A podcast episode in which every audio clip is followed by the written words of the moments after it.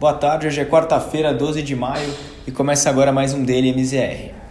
A principal notícia do dia no âmbito global foi a divulgação da inflação americana, o CPI. É, como se temia, a inflação referente ao mês de abril veio bem acima do projetado. A, a variação mensal do CPI era estimada em 0,2%, mas veio quatro vezes mais alto, em 0,8%. Na variação é, anual, o avanço foi de 4,2%, enquanto a projeção era de 3,6%. Já nas medidas do núcleo do CPI, que é, são aquelas que retiram a variação dos preços de energia e de alimentos, a decepção também foi, foi grande. É, o estimado era uma alta de 0,3% no mês, contudo a alta foi de 0,9%, ou seja, o triplo. E na base anual, o avanço foi de 3%, né, que é é a maior alta registrada em 26 anos. O Fed afirmou que agirá rapidamente se necessário, mas ainda não se sabe ao certo como seria essa interferência e por isso isso acaba gerando uma grande volatilidade nos mercados.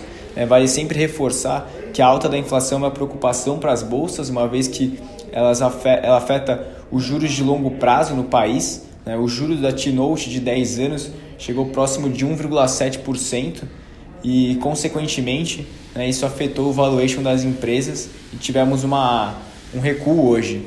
O Dow Jones fechou em queda de 2%, o S&P 500 recuou 2,14%, encerrando aos 4.063 pontos, e o Nasdaq caiu 2,67% e acumula perda de mais de 5% nas três últimas sessões. Já na Europa, a situação foi bem diferente, com a inflação dos Estados Unidos não impactando tanto as bolsas, é, que voltaram a subir depois da forte correção que foi observada ontem. O índice Stock 600 fechou em alta de 0,3 aos 437 pontos. O índice alemão, o DAX, subiu 0,2% e o britânico, o, FTSE, avançou 0,82%. As bolsas europeias também se aproveitaram é, do, da alta nas commodities. O minério de ferro e o cobre tiveram uma sessão de novas máximas históricas e o, pet... o, barril... o preço do barril de petróleo Brent aumentou 1,3% no dia, fechando aí a 69 dólares e meio praticamente.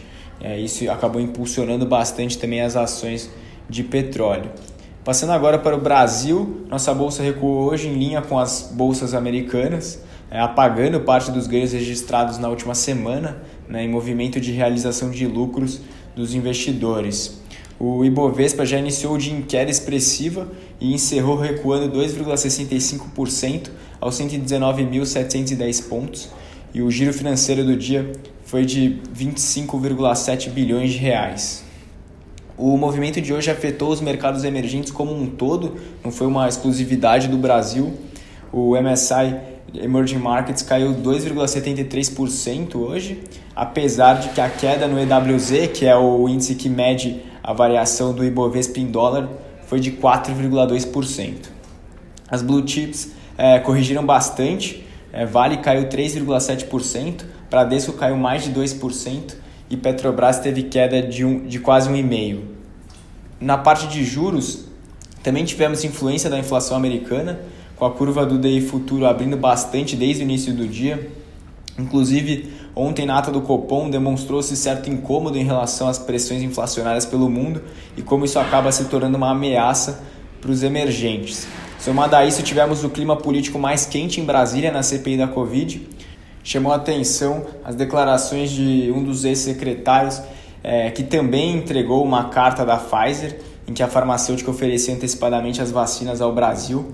É, ele também deu declarações contrárias ao que havia mencionado em entrevista anteriormente a, a Veja, né, de que achava é, que era incompetência por parte de, do ex-ministro Pazuello não ter procedido para firmar o con, convênio com a Pfizer e com isso é, o clima quente lá acabou gerando também, aumentando aí as pressões na nossa curva de juros.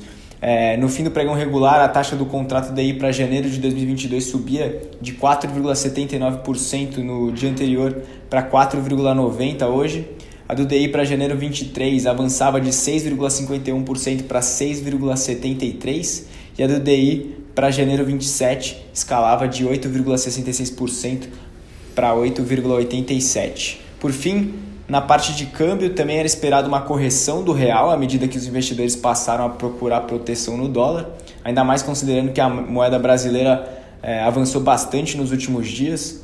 No fim do dia, o dólar comercial era negociado a R$ 5,30, em alta de 1,57%, bem próximo da máxima no dia. Por hoje, esses foram os destaques. Uma boa noite e até amanhã.